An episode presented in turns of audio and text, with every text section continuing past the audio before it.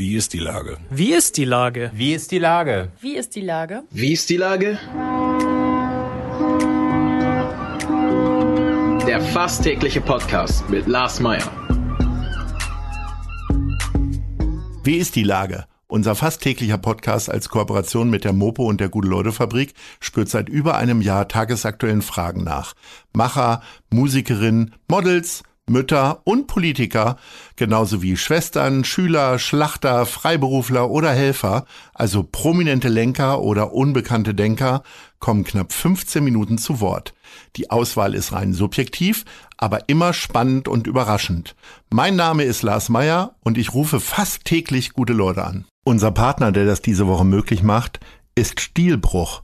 Am Freitag, den 9.7., feiert das Secondhand-Kaufhaus seinen Geburtstag mit einem tollen Familienfest und vielen Überraschungen für Jung und Alt in der Filiale in Wandsbek.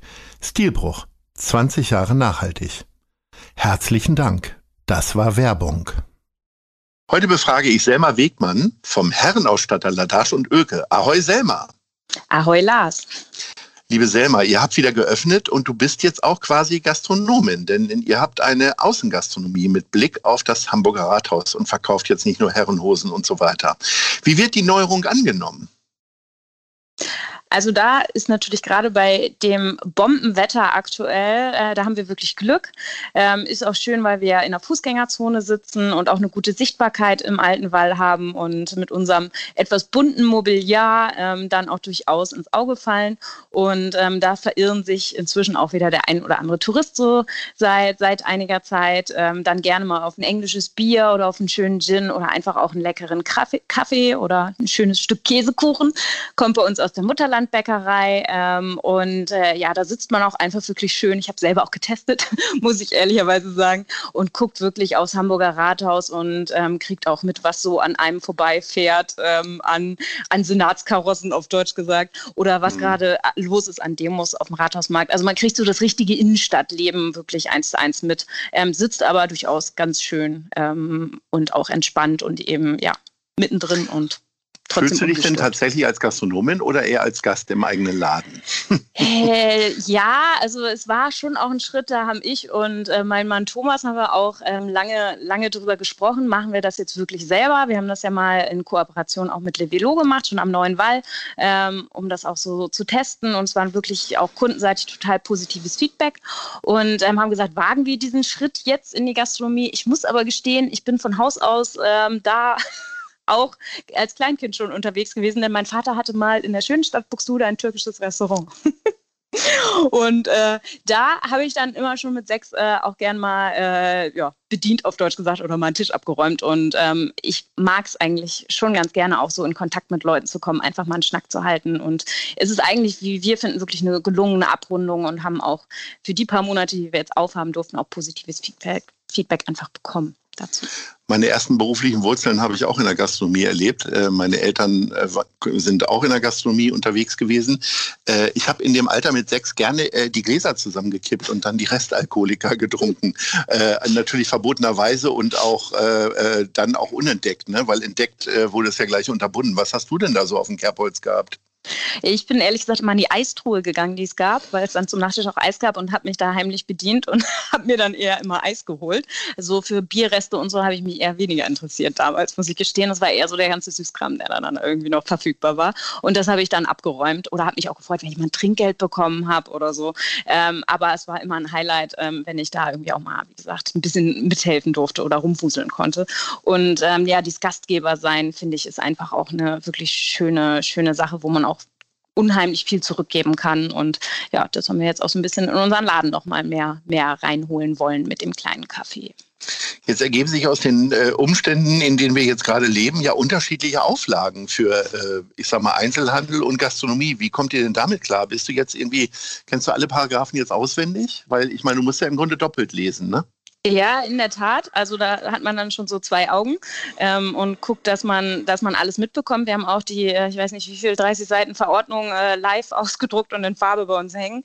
Ähm, ja, ist bei uns natürlich schon eigentlich ein bisschen amüsanter. Wir haben ja zwei Eingangstüren. Auch eine wird fürs Café genutzt. Wenn man sich jetzt also einen Kaffee to go holt, kann man da einfach reingehen, ohne Luca-App, ohne Einscannen nimmt sich seinen Kaffee, mhm. nimmt sich den mit und geht wieder.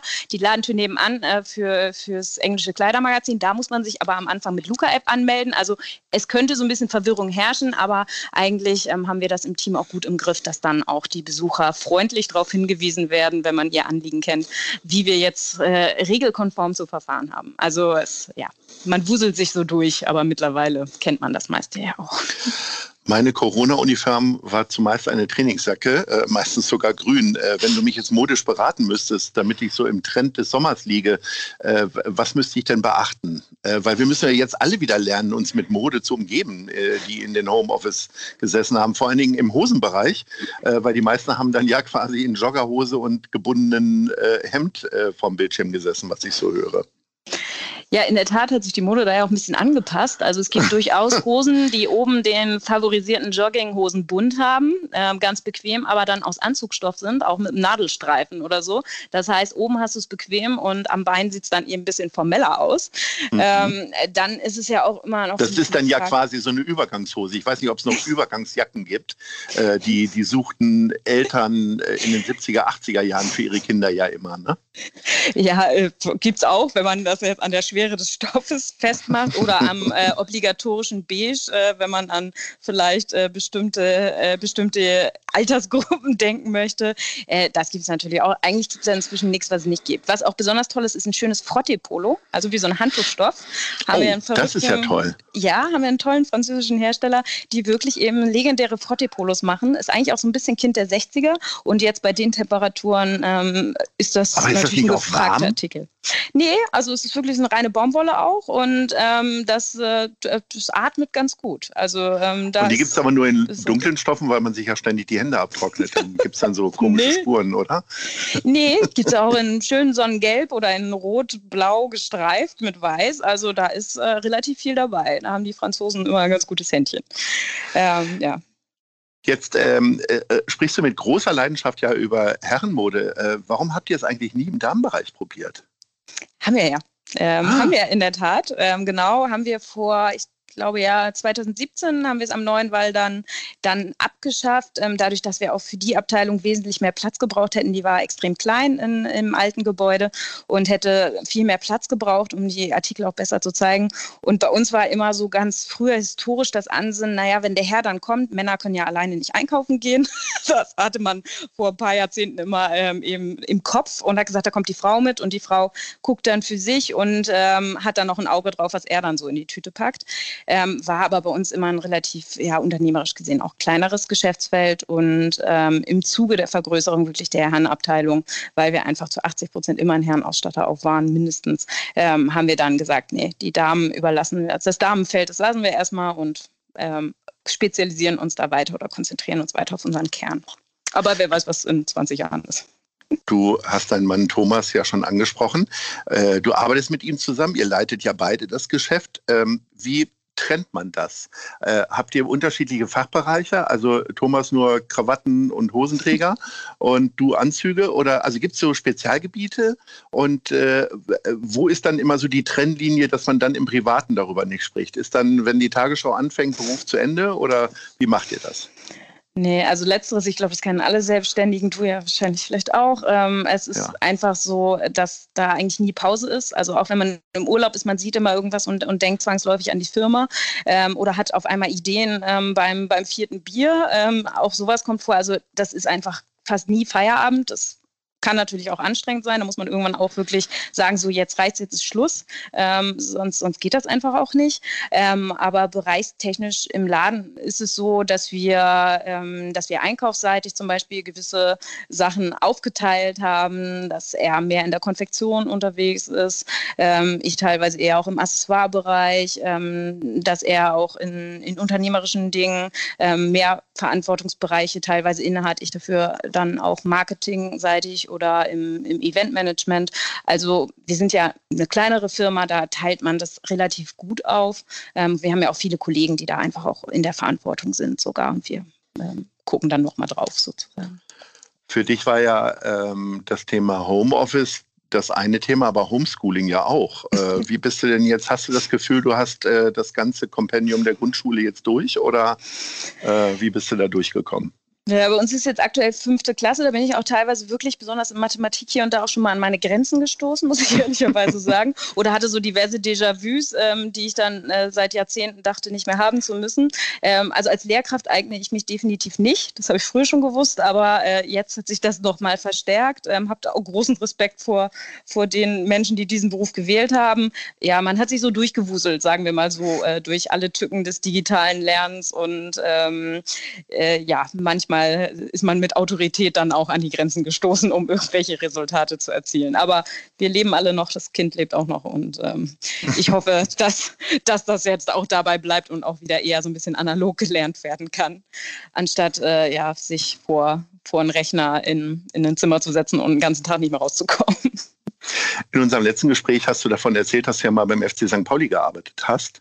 Äh, war das so ein bisschen so ein Lichtblick für dich? Jetzt, weil äh, ich sag mal, in den letzten Monaten hat das ja ganz gut geklappt, haben noch eine gute Platzierung hingekriegt und die Spiele waren auch immer sehr überzeugend, oder? Ja, auf jeden Fall. Also da schlägt das Herz ja auch nach wie vor davor und gerade beim FC St. Pauli habe ich mir gedacht, oh, jetzt Spiele ohne Fans und wirklich auch so lange, weil man sagt ja immer, das ist äh, ja wie der zwölfte Mann, ähm, gerade das Publikum am Millantor. Da habe ich mir gedacht, oh, das macht ja auch irgendwas mit einer Mannschaft und ähm, das wirkt sich dann sicherlich auch nochmal noch mal vielleicht anders aus. Aber ähm, ja, man ist dann immer erfreut, wenn es dann auch mal sich ganz, ganz gut wieder entwickelt. Und ich drücke auch ganz fest die Daumen, dass auch da im Stadion bald wieder zumindest ein paar Fans auch zurückkehren können. Ist es denn so, dass du dann immer eher in die Zeitung geguckt hast und montags in die Mopo nach dem Ergebnis äh, geschaut hast? Oder hast du dir dann auch mal ein Sky-Spiel gönnen können zwischen all den Sachen, die du so ähm, erledigen musstest? Ja, doch. Das haben wir, haben wir vereinzelt auch gemacht. Das gucken wir dann auch gerne mal zusammen. Großes Ziel ist eben mal wieder live endlich hinzugehen ähm, und äh, da auch die Stimmung mitzunehmen. Aber äh, doch, jetzt hatte man auch mal Zeit zu schauen, weil sonst arbeite ich auch meistens, wenn, wenn gespielt wird und kann dann live auch nicht gucken. Jetzt sprechen ja alle von der besten zweiten Liga ever. Also das sagt, das sagt, glaube ich, ein Fernsehsender äh, jedes Jahr. Aber dieses Jahr ist es ja tatsächlich so, dass unglaublich viele Traditionsvereine jetzt in der zweiten Liga mitspielen. Ähm, ist das äh, für dich als St. Pauli-Fan, sagst du, ach toll, dass die ganzen Bundesligisten jetzt mal wieder zu uns kommen? Oder ähm, hättest du lieber leichtere Gegner, damit alle geschlagen werden? ist schon toll, wobei manchmal ja auch Gegner sind, die man vielleicht am Anfang unterschätzt, die auch eben nicht ehemalige Erstligisten waren ähm, und das dann die spannendsten Spiele werden auf einmal oder die dann auch äh, eine Bombenentwicklung hinlegen. Und ähm, das finde ich eigentlich immer den größten Reiz daran, wenn das wirklich unerwartet ist, wenn man eben vorher vielleicht einen Gegner unterschätzt ähm, und, und dann auf einmal ein Bombenspiel rauskommt und, ähm, und der dann irgendwie so durchmarschiert. Also von daher, ja, ob die jetzt, ob alle Erstligisten ähm, da dann auch immer nur top spielen, das sei dann da, sei dann dahingestellt. Also von daher auch gern mal die Underdogs sozusagen. Das sind die, sind die Partien, die ich immer persönlich auch am spannendsten fand. So wie ja St. Pauli früher auch Underdog selber war, oft im, vor allen Dingen im, äh, im Pokal vor allen Dingen. Es bleibt also spannend. Äh, vielen Dank für deine fußballerischen Einschätzungen. Ich wünsche dir natürlich vor allen Dingen sehr viel äh, Glück mit deinen unternehmerischen äh, Geschichten äh, und werde mich demnächst mal sehr dafür interessieren, wie die äh, Handtuchshirts aussehen. Frotte war es, ne? Frotte. So. Frotte, ähm, genau. Ja, gucken wir mal. Ähm, also, liebe Selma, vielen Dank und ich sage Ahoi und bis bald. Dann im richtigen Leben vielleicht auch mal wieder. Genau, danke dir, Lars. Tschüss. Tschüss. Dieser Podcast ist eine Produktion der Gute-Leute-Fabrik und der Hamburger Morgenpost.